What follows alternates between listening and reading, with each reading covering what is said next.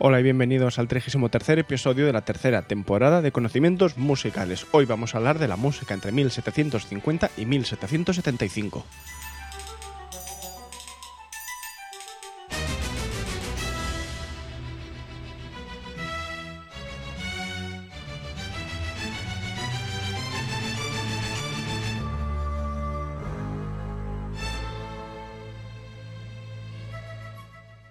Y es que, queridos oyentes, queridas oyentas, queridos amigos y amigas que nos escucháis, hoy vamos a hablar de un tema muy ilustrado. Y para ello hemos traído a alguien que no está en blanco, eh, blanco y negro, sino que efectivamente está ilustrado. David Antón, bienvenido a este podcast. Muchas gracias. En, en principio estás a color, ¿verdad? No estás en blanco y negro. Depende. ¿De qué? Depende de la, de, de la mañana que me toque. Claro. Eh, juraría que hoy es la vez que más pronto hemos grabado un programa. Puede ser, Corrígeme sí. si me equivoco. Mm. Yo creo que, dentro de que tampoco son las 5 de la mañana, creo que nunca habíamos grabado tan pronto. Mm. No y esto sé. se, se va a notar, porque igual estamos lentos de reflejos o lo que sea, ¿no? Pero bueno, Sí. en principio. Pau, piensa rápido. ¿Te imaginas? Te tiro algo ahora. ¿Qué te iba a Eh, decir? Estarás en blanco y negro si te mira un perro, que ya sabes que viene en blanco y negro, que también depende un poco. O de la O foto. de la foto. la- Una foto en blanco y negro. Es un temardo, ¿no ¿De lo quién? conoces? No, no, ¿esto de quién Buah, es? no sé de quién es, pero es un temazo muy bueno. Bueno, ¿algo que decir antes de No, empezar? ¿Estás nada, bien? nada. ¿Has sido Yo alguna sé. corrida de toros últimamente? Eh, no, así. No, no te gustan, ¿no? Los- En los últimos 21 años no. no, No, no, mejor. no. Ojalá. No. Sí, ojalá no hubiera directamente. No, no, no. no. Bueno, en realidad sí. pero- Bueno, en realidad cada uno ya tiene su Cada uno tiene la mía. En fin, no sé por qué me he metido en este jardín. Así que vamos No, a escuchar verás. música barroca y vamos hablando. Vamos allá.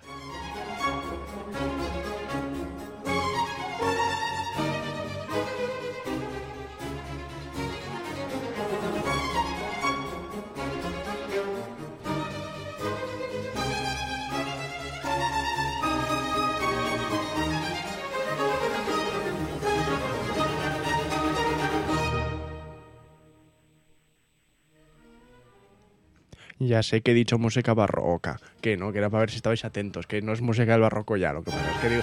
eh, Perdón, perdón, que se me ha emocionado. O sea, tú te has dado cuenta que he dicho vamos a escuchar música barroca y en realidad no, porque esto no es música barroca, lo he hecho Pero claro, bueno, oye. a ver si la gente estaba atenta. Si Claro, alguien le ha chirriado, bien. En fin, antes de ponernos a hablar de sobre música no barroca, eh, vamos a hacer un poquito de contexto histórico como solemos hacer siempre en estos episodios. De hecho, eh, estamos como en racha de episodios de estos de historia, ¿eh? No hace tanto que hicimos el... Pero es porque el no me apetece trabajar mucho. Entonces, del ego, del ego. Claro, avanzamos, avanzamos en la historia y, y hablamos de este tercer cuarto, por decirlo así, del, del siglo XVIII. ¿no? En, este, en este periodo de 25 años tenemos como conflicto más relevante la Guerra de los Siete Años, que se produjo entre 1756 y 1763, eh, en el cual pues, se enfrentaron todas las potencias mundiales, pues Francia, Inglaterra, eh, pues, el, reino de Prusia y todas estas eh, grandes imperios que había en el momento. También el imperio español se metió por ahí por lo de siempre, por temas territoriales, por si a partir de esta raya es mío, no, pero dijiste, yo dije, no sé qué, claro. Eh, entonces, bueno, pues mucho lío. Y de encima, ¿qué pasa? Que como ya los imperios de los países se han hecho más grandes porque ha, habido- ha- ha sucedido la colonización y los territorios en América ahora ya pertenecen a Francia, Inglaterra, España y tal, pues es una guerra más grande todavía porque no solo se libra en territorio europeo, sino que también en los Estados Unidos, en Canadá y tal se pegan eh, a base de bien. Entonces, pues bueno, quieras que no, pues todo es un poco más complicado. En cuanto a la jerarquía de la época, vamos decir que Francia, el imperio francés, ha superado al imperio español como gran potencia al oeste de Europa. Hasta, hasta hace no mucho eh, era, Oh. oh, era, era efectivamente el imperio español el que dominaba por- El grande, ¿no? el grande que con todas sus colonias y todo El esto. bueno. Y sin embargo, pues la decadencia que, que el reino de España pues fue, empezó a sufrir desde ya hace tiempo, ya lo hemos venido avisando. Hasta el día de hoy. Hasta el día de hoy, efectivamente, pues hace que Francia gane cierta, mm, cierta relevancia en el panorama o en el juego político mundial. La otra gran potencia es Inglaterra por una sencilla razón y es que a partir del año 1760 aproximadamente comienza la primera revolución industrial, lo cual pues significa una serie de avances mecánicos, científicos y técnicos que bueno pues que hacen avanzar muchísimo de- desde un, de un punto de vista pues no sé cómo decirlo mm, sí, pues eso, mecánico, un- pues que, que tienen una serie de máquinas y tal mucho más avanzadas y esto se ve reflejado en el año 1769 1769, que ya fue la la revolución con, con un juguete que le hicieron a la reina Isabel II. Claro, que ya estaba por allí, uno de esos de cuerda, ¿no? Sí, sí. que le das cuerda a un juguete. No, en el año 1769 se produce la patente de la máquina de vapor. Tómalo. Por, por el eh, James Watt, Sí, no. No, no engañó a nadie, esto es un científico que conoce a todo el mundo. Pero bueno, que en Ah, pero que en el resto de veces sí que engañas. Claro, en el resto El resto de programas son todos una mentira. Exactamente. No, ¿Te no, imaginas hacer un podcast? Tipo los martes del año que viene hacer uno que sea todo mentira. Todo satírico, Todo falso, sí. Mm. Bueno, no, no, no me des muchas alas que, soy capaz. Bueno, pues eso, que, que James Watt eh, patenta la máquina de vapor y a partir de ahí se considera que comienza la primera revolución industrial. Y además, en el plano, en el punto, de- perdón, en el plano eh, filosófico, por decirlo de alguna manera, es la ilustración, este movimiento que ya dijimos un poco en el episodio anterior con los Voltaire, Montesquieu, Rousseau, etcétera, pues bueno, pues sigue ganando popularidad y sigue convirtiéndose en el esquema eh, político filosófico que siguen en general todos los pensadores, los artistas y los gobernantes europeos. Se publican textos muy importantes como por ejemplo el contrato social de Rousseau, creo que es del año 52, si no me equivoco, em, que bueno, pues que continúan estableciendo ¿Cómo se preparan los filetes? Los filetes Rousseau. Vienen escritos en, Sí, en ese texto. En el contrato social, sí. Eh, no, no, siguen em, dando las pautas de las ideas ilustradas, las siguen poniendo por escrito y bueno, pues eso ya nos queda eh, para, para el resto de la historia. Por lo que respecta a la corona española, hemos de decir que Fernando VI, aquel rey que dijimos en el otro episodio que nos importaba un bledo, muere, muere en el año 1759 y lo sustituye su hijo Carlos III, Hombre, que es un, un rey bastante, más importante. bastante más Hombre, importante porque bueno, será el, el, re- el que esté gobernando cuando sucede el motín de Esquilache. Que todos año- los alumnos de segundo de bachiller Conocerán conocerán, perfectamente. Perfectamente. ya sabéis que fue una cosa que sucedió en el año 1766 que empieza a demostrar que el pueblo español, si se enfada, Se puede hacer enfadar cositas. mucho, sí. Después Napoleón, un- un- 40 años después de esto, Napoleón Sí, también se sí, dará sí, cuenta. ¿no? Con lo del 2 de mayo. Pero bueno, el motín de Esquilache es como de las primeras veces que la gente dice, pues estamos hartos y vamos a, a motinarnos efectivamente. Es uno de los texto- textos de comentario de texto, ¿no? De, de- sí, prácticamente que sí, ¿no? obligado. Bueno, no sé, yo creo que no lo di porque en Valencia se da solo el a partir del siglo XIX. Pero, pero bueno, es un evento de la historia de España muy, Sí, muy sí, importante. El He dicho yo literatura, creo, antes. No, es de historia. De Es historia, es de historia, es de historia. Pero no sé bueno, por qué he dicho literatura. Se entendía. Ya que ya estamos eh, contextualizados históricamente, vamos a ver la música.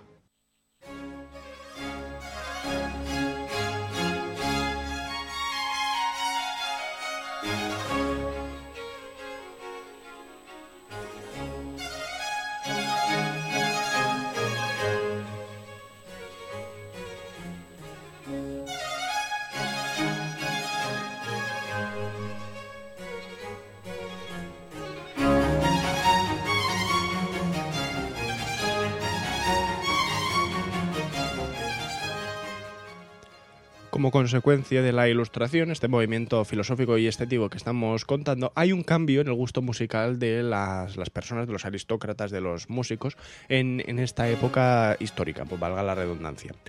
En definitiva, el cambio que ya anunciamos un poco en el anterior episodio con aquellas sonatas de Scarlatti, con aquellas primeras sinfonías de, Giovanni Battista Sammartini, digamos que en esta época se confirma de alguna manera em, definitivamente, ¿no?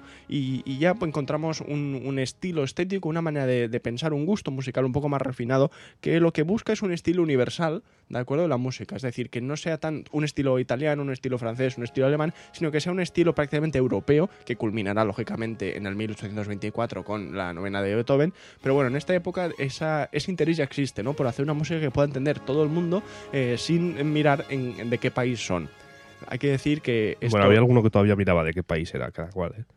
¿Qué quieres decir? Que había mucho eh, xenófobo. Hombre, claro, pero est- estamos hablando de Europa, lógicamente. Claro, a nadie sí. le interesa que un africano escuche Ya, esta música, pero, ¿no? Pero, claro. pero bueno, sí, sí, es buen, buen apunte en realidad. Eh, los años finales del siglo XVIII, por lo menos los que estamos tratando, es una época muy cosmopolita. Me refiero... ¿Qué pasa? Nada, nada, que estoy viendo aquí. David explica. Ah, Claro, Ahora, eh, ahora iremos a eso. Sí, espera, sí, claro, espera. sí, sí. Eh, es una época muy cosmopolita, ¿por qué? Porque muchos compositores, aunque sean italianos, se van a trabajar a Alemania o a Francia. Si un francés se va a trabajar no sé dónde, los mismos reyes de los países ya no son necesariamente nativos de ese país, porque hay, el rey de Inglaterra igual nace en Alemania, o el rey de Prusia nace en otro lado, y co- cosas así, que hacen que esta época, esta segunda mitad del siglo XVIII, sea una época efectivamente mucho más cosmopolita y mucho más variada en cuanto a las nacionalidades y etnias que se mezclan por Europa. Además de esos, eh, el, gusto musical, la estética, ha- ha evolucionado hacia un lenguaje sencillo y comprensible por todo el mundo. Eh, ya no nos interesa el barroco contrapuntístico complejo que, que- representa de alguna manera Bach y Händel de manera más clara, sino que buscamos un estilo más sencillo, más, mm, ¿cómo decirlo?, más asequible, que, que cualquier persona que escuche lo pueda disfrutar. Y al final es una cosa que eh, llega hasta nuestros días, hasta el pop. O sea, esta manera de pensar eh, eh, nace en el con la ilustración en el a mediados del siglo XVIII y hasta hoy se mantiene de alguna manera. Y además, y esto es muy importante, por primera vez en la música hay un interés y, un- y una persecución por organizar la música de manera racional. Es decir, las frases tienen que ser de cuatro compases, después la más grande sea de ocho, los motivos de un compás. ¿Sabes lo que quiero decir? Que antes era todo más como al libre albedrío y que, bueno, si coincidía que era cuatro, pues bien. Pues pero bien, ahora, sí. a partir de la ilustración, a partir de, de que todos estos textos. Que yo creo que estamos se pierde diciendo- un poquito también la esencia de la música de. de yo la, La música la entiendo como una, ¿no? como una. casi también como una liberación. Y tener que estar ahí. Es decir, pues tengo que hacer una frase de cuatro compases y la tengo que hacer porque sí. Sí. Y una más grande de ocho porque sí. Bueno, pero te voy a decir una cosa, estos son las normas, pero sin embargo, los que más recordamos de toda esta época, que son lógicamente Mozart y Haydn, aunque no per- pertenecen a este episodio, sino al siguiente, son los que se salen un poco de eso. O sea, es como todo, al final, los que rompen las reglas de su época son los que más destacan. Y, y es curioso como en esta época que, que lo que se busca efectivamente es estructurar la, tranquilidad. música. Sí, se busca la tranquilidad. Pues prácticamente sí. Eh, al final, a los compositores que han pasado la historia, en realidad son los que no lo hacían, o, o los que haciéndolo consiguieron salirse un poco de esa de esas convenciones o esos- esas estructuras tan marcadas que había. Pero bueno, no, no hay que, no hay que eh, olvidar pues que a la vez que Mozart y Haydn igual no lo hacían tanto, hay un saco de compositores que sí que componían 4-4, eh, motivos Muchos. pequeños. O sea, de hecho, la mayoría. La O sea, mayoría, de hecho, efectivamente. Este estilo, que a la postre llamaremos clasicismo, sobre todo con Haydn y Mozart, de momento lo llamamos en Francia estilo galante y en Alemania estilo empfindsam o estilo sentimental. Que de sentimental tenía lo que yo te diga, vamos. ¿Qué quieres de- no, ¿Que no te parece muy sentimental? Hombre, teniendo en cuenta lo que estaba por venir, no. Ah, bueno, claro, claro.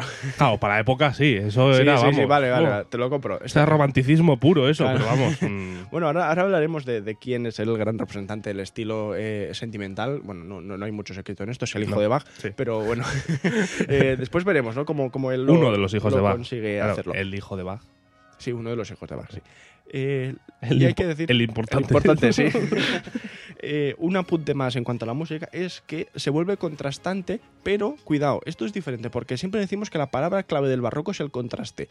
Sin embargo, si lo pensamos, la música del barroco tiene el mismo carácter en la misma pieza. Es decir, tú escribes una, una burré, por ejemplo, es el mismo carácter desde que empieza hasta que termina. Y en cambio, en el clasicismo se introduce la idea de que en la misma pieza de música puede haber varias ideas contrastantes o varios eh, eh, sentimientos o varios em, ambientes diferentes, mientras que en las piezas del barroco en general eh, el, ambiente, pese a que cambia mucho de una pieza a otra, siempre se mantiene el mismo dentro de la misma y ahora no, ¿sabes? Ahora se busca precisamente que haya como dos ideas opuestas en la misma pieza.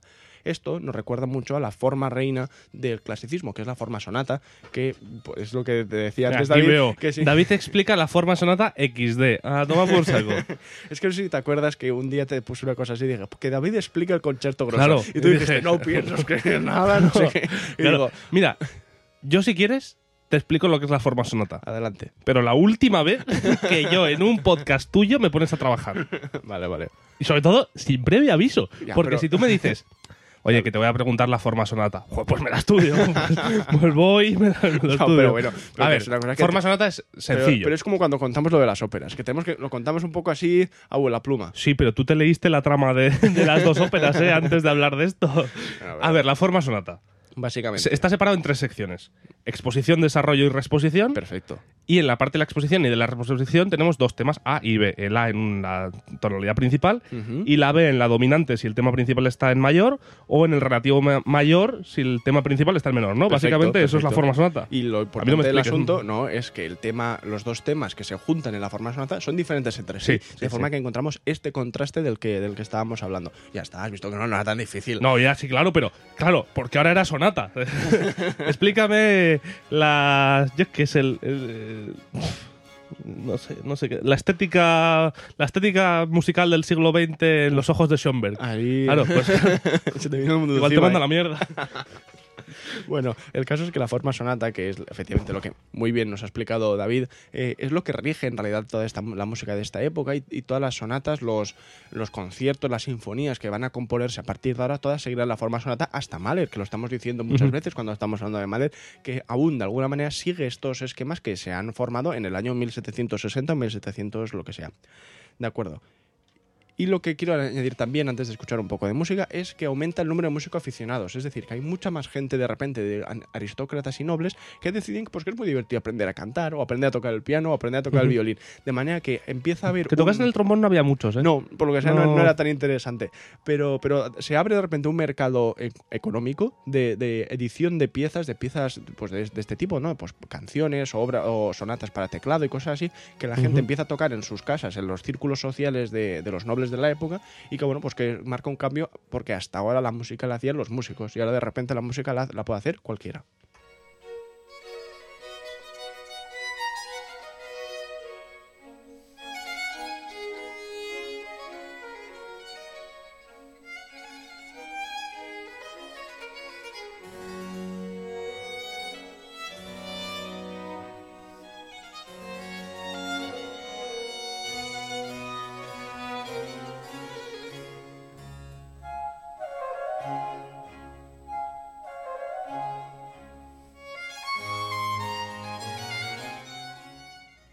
Otro de los cambios eh, técnicos más importantes de esta época es la- el aumento de popularidad a partir del año 1760 del pianoforte, que sustituye al clave o al clavicordio como instrumento principal de, de teclas, ¿no? por decirlo de alguna manera. Ya sabes que el pianoforte como instrumento existe la- desde el año 1700 aproximadamente, cuando lo inventa Clementi, creo que es.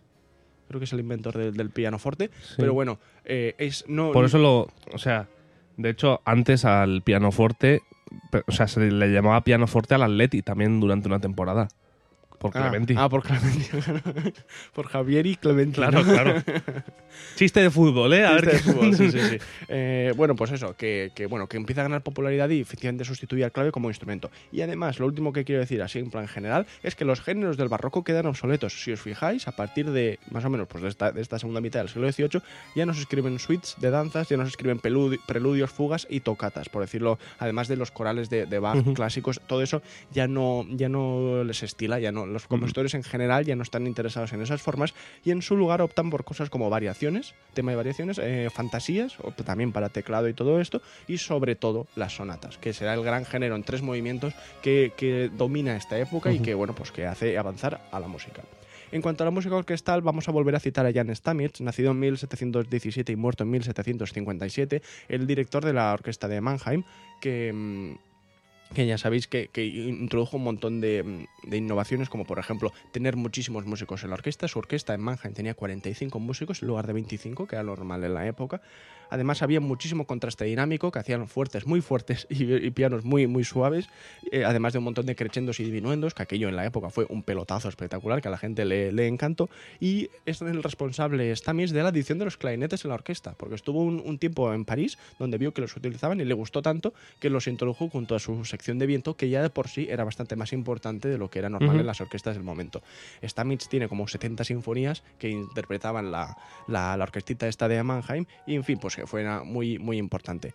En cuanto a los conciertos, eh, solo citaremos el nombre de Johann Christian Bach, uno de los hijos de Bach, que, que fue muy importante para el desarrollo de los conciertos. Pero si queréis información sobre los hijos de Bach, tenemos un programa estupendo, en el, creo que es el temporada 2, episodio 16, que damos una chapa sobre los hijos de Bach de una hora. O sea que si tenéis interés en Johann Christian Bach, os recomiendo que vayáis a escuchar eso porque no vamos a contar aquí dos veces la misma historia.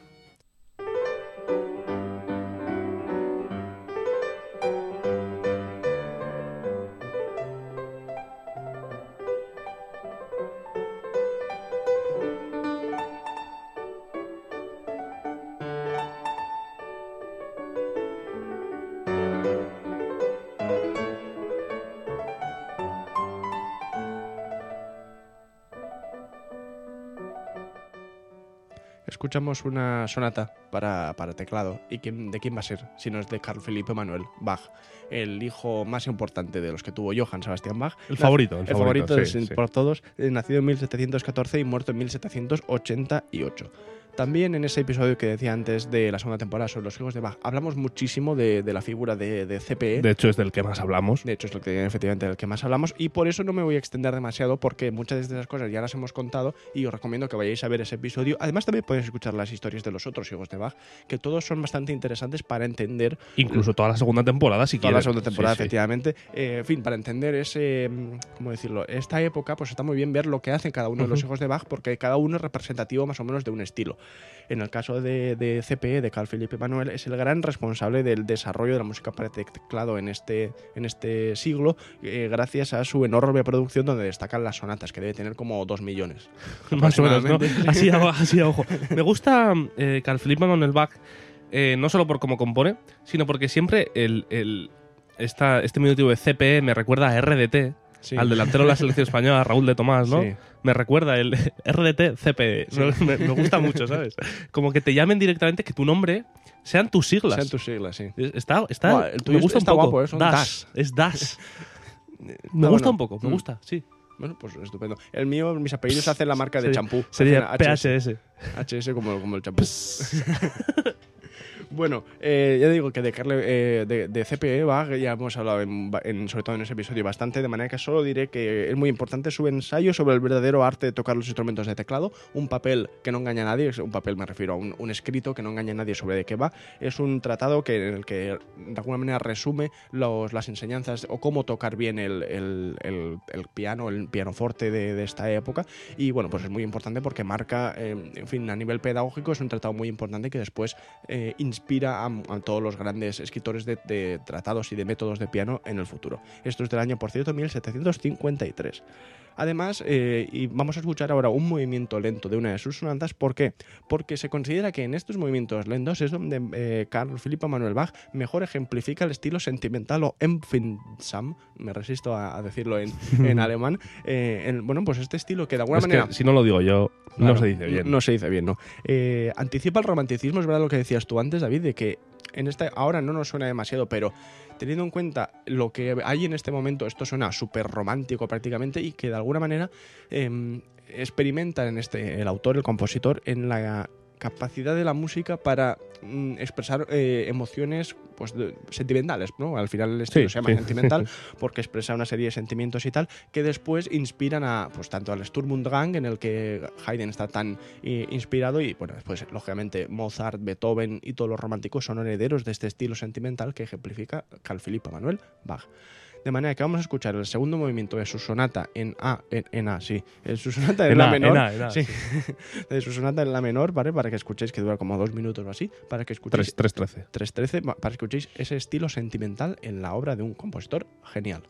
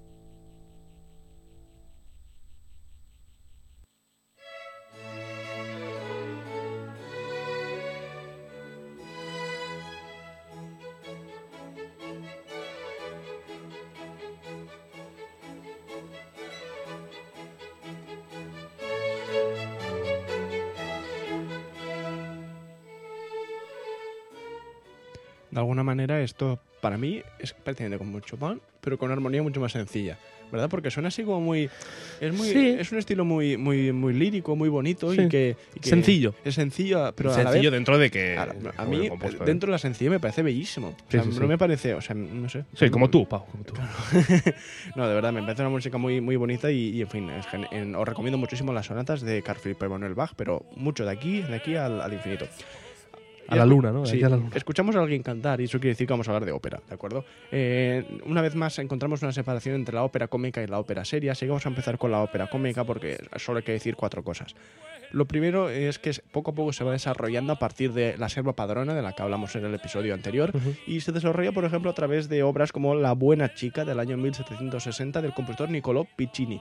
que es el gran olvidado de los, de los Pu Piccini. Sí, O sea, porque es que teniendo a Puccini, claro. a pesar de Piccini, Es mala suerte, sobre todo porque Piccini vino antes. Puccini es como si, es como si antes de Manuel de Falla estuviese Manuel de Fallo o algo Claro. así, ¿sabes? Es que, que la gente Es no un- se acuerda de ti. es, es un desastre. El pobre Piccini, por eso lo, lo reivindicamos desde aquí. Además, que en vez de llamarse Granadas, Granados, Claro. se llama eh, escopetas. Mango. No, perdón, sí. no, perdón, no. yo, estaba, yo estaba por Eh, piñas. En el año 1752 se produce una, una, una, una, eh, compañía de óperas lleva la selva padrona a París, ¿vale? Y se interpreta allí y tal. Y esto da lugar a una especie de confrontación llamada la querella de los bufones, También muy importante en la historia de la música. muy importante en la historia de la música, que básicamente se enfrentan los defensores de la tradición francesa de las óperas de Lully y de Rameau contra los amantes de la ópera italiana. Al final, cuando decimos que se enfrentan, quiero decir que es una guerra panfletaria y que lo único que hacen Sí. es escribirse cuatro cosas un poco subidas de tono En los periódicos y entre, poco más. eh, sí. entre unos y otros. No sé si has visto la frase que te he escrito ahí, David, pero se puede resumir con varios tíos franceses con peluca Sí. diciéndose cosas unos a otros. Pero vamos, que ni Sobre se- música que ninguno tiene ni idea, por otro lado. O sea, es, que idea. El Twitter de la época, ¿eh? Tal cual, están los tíos sentados en sus sillones eh, aristocráticos en Versalles ahí. Dice, Mariluz, escribe esto. o sea, tal cual, es que es. Que literalmente. uno dice, pues yo creo que la ópera italiana está muy bien. Y el otro, no. Y así, tal, pero que ni se pegan ni nada. No, ¿sabes? no, que, que que para ser una querella, una guerra, no vale, no vale nada. Pero que es muy importante, Sí, muy en importante para la historia de la música. A nivel estético y a Sí, nivel sí, tal, es bastante que yo le he dicho, pero igual es que ya yo no sé cuándo se me toma en serio y cuándo no. Entonces lo he dicho de verdad, que la querella de las querellas des bufons, ¿no? Algo Sí, así en era. francés. Eh, la querella. Es algo así. Eso es en catalán más. Eh, muy importante. muy Bueno, de importante. hecho, una de las personas que está implicada en todo esto es, es Rousseau, el propio filósofo, que, Ujú. eh, que ya sabes que él era un poco compositor también y de hecho escribe una ¿Cómo les ópera. gusta a los rusos entrar en guerra? Sí. Escribe una ópera siguiendo el modelo italiano porque a él le gustaba mucho y esto al final pues básicamente se reduce a un, a un enfrentamiento entre estilos eh, cuyo, cuya consecuencia pues tampoco tiene ninguna, ninguna de eso. Nada más, de nada. más allá de que uno dice una cosa, el otro dice la otra y ya está. Y ya O sea, está, sí. No se llega a ninguna conclusión en realidad, pero bueno. Es mucho más importante lo que sucede con la ópera seria, de todas maneras, ¿eh? en el que se produce una importantísima reforma que eh, sucede de la mano del compositor Christoph Willibald Gluck.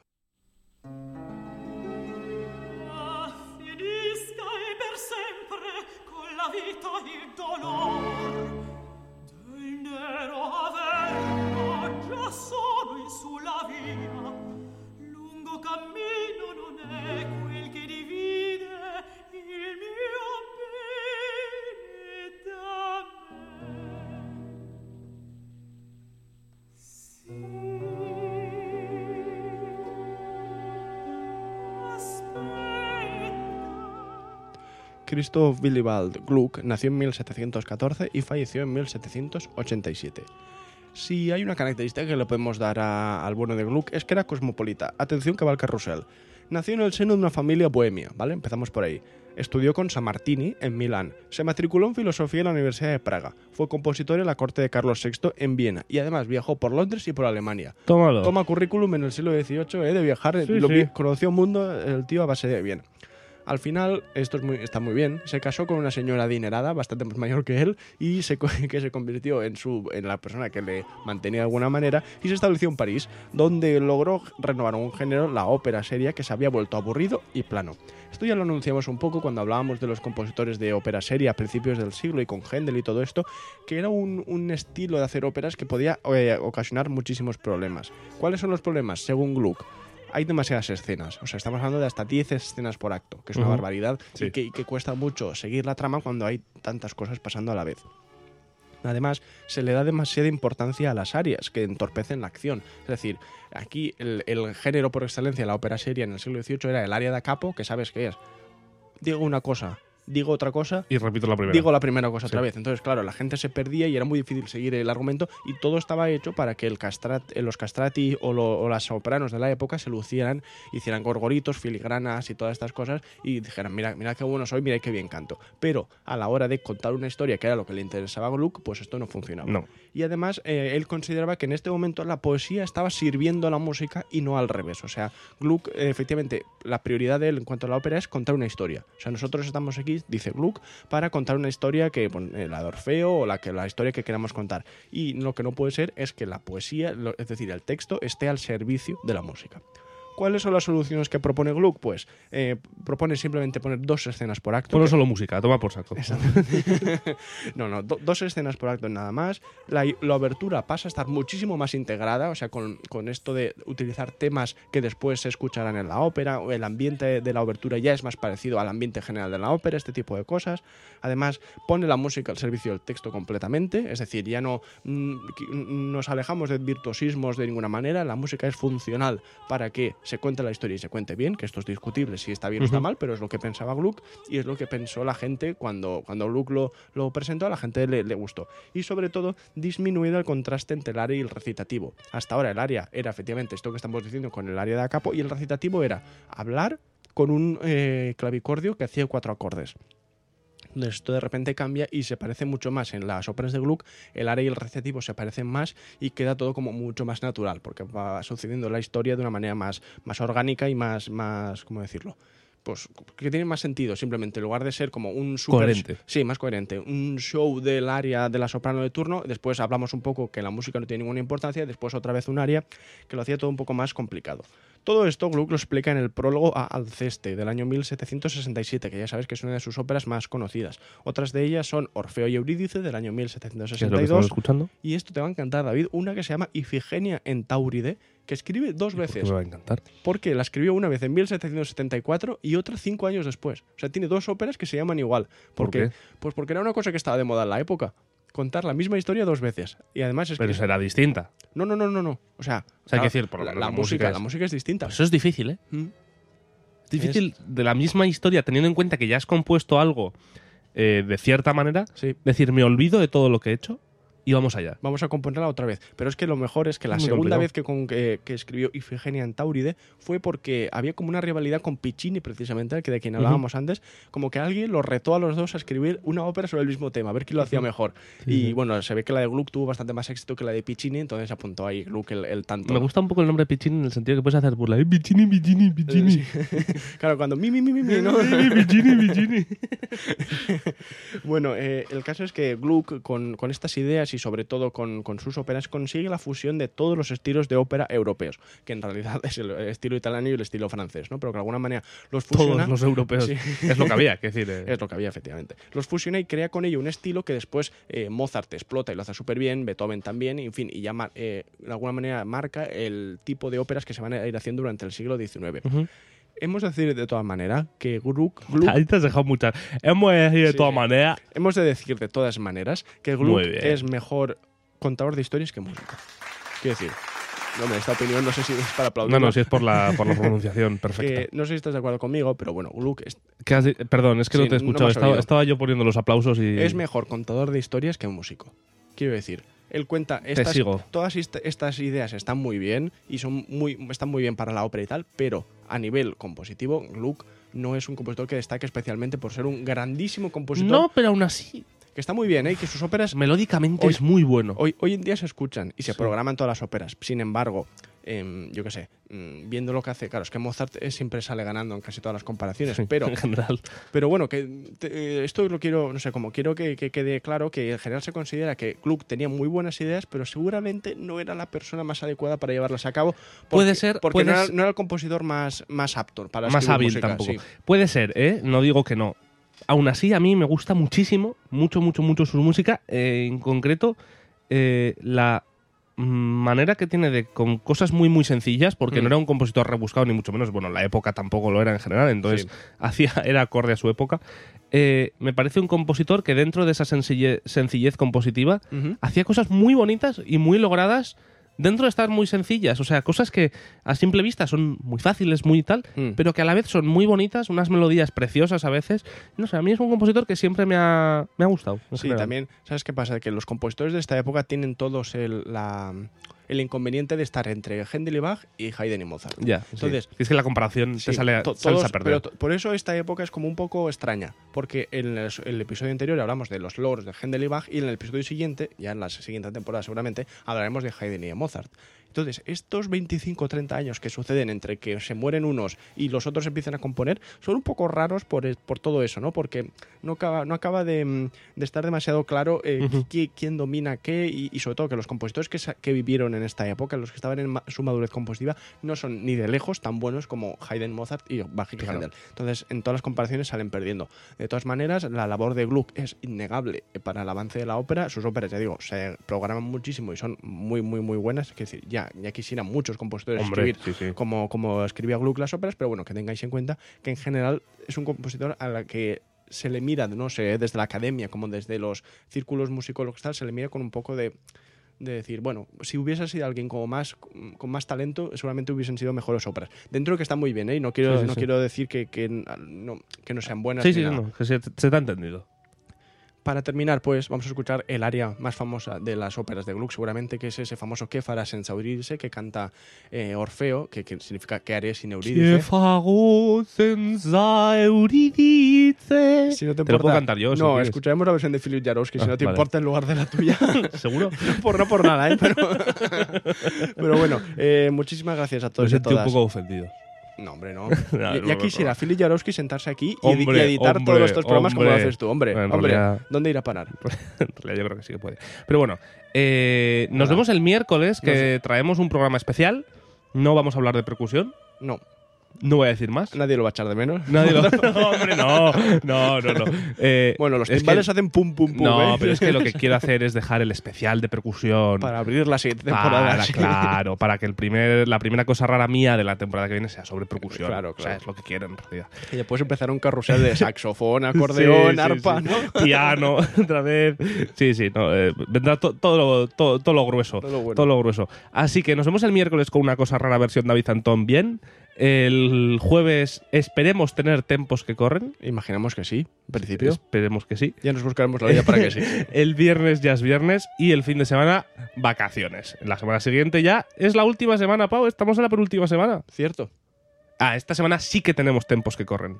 Seguro. Esta semana seguro. Bueno, no nos liemos con esto. Que, Vale, que vale. tal. Nada, muchísimas gracias a todos por escuchar este programa. Vamos a disfrutar esta área de Kéfara, Kéfaro, perdón, Kéfaro Sensaurídice. Y, y nada, muchas gracias por estar ahí. eh, y nada, que, eso, que disfrutéis. ¿Caliento yo o pongo a Jaruski? Que por favor, Jarowski, maestro, cante, cante. Os dejamos con el Orfeo y Eurídice, efectivamente el área de Orfeo de Kéfaros en Eurídice de Gluck, eh, cantado por Philip Jarowski. Hasta el miércoles. Adiós. Adiós.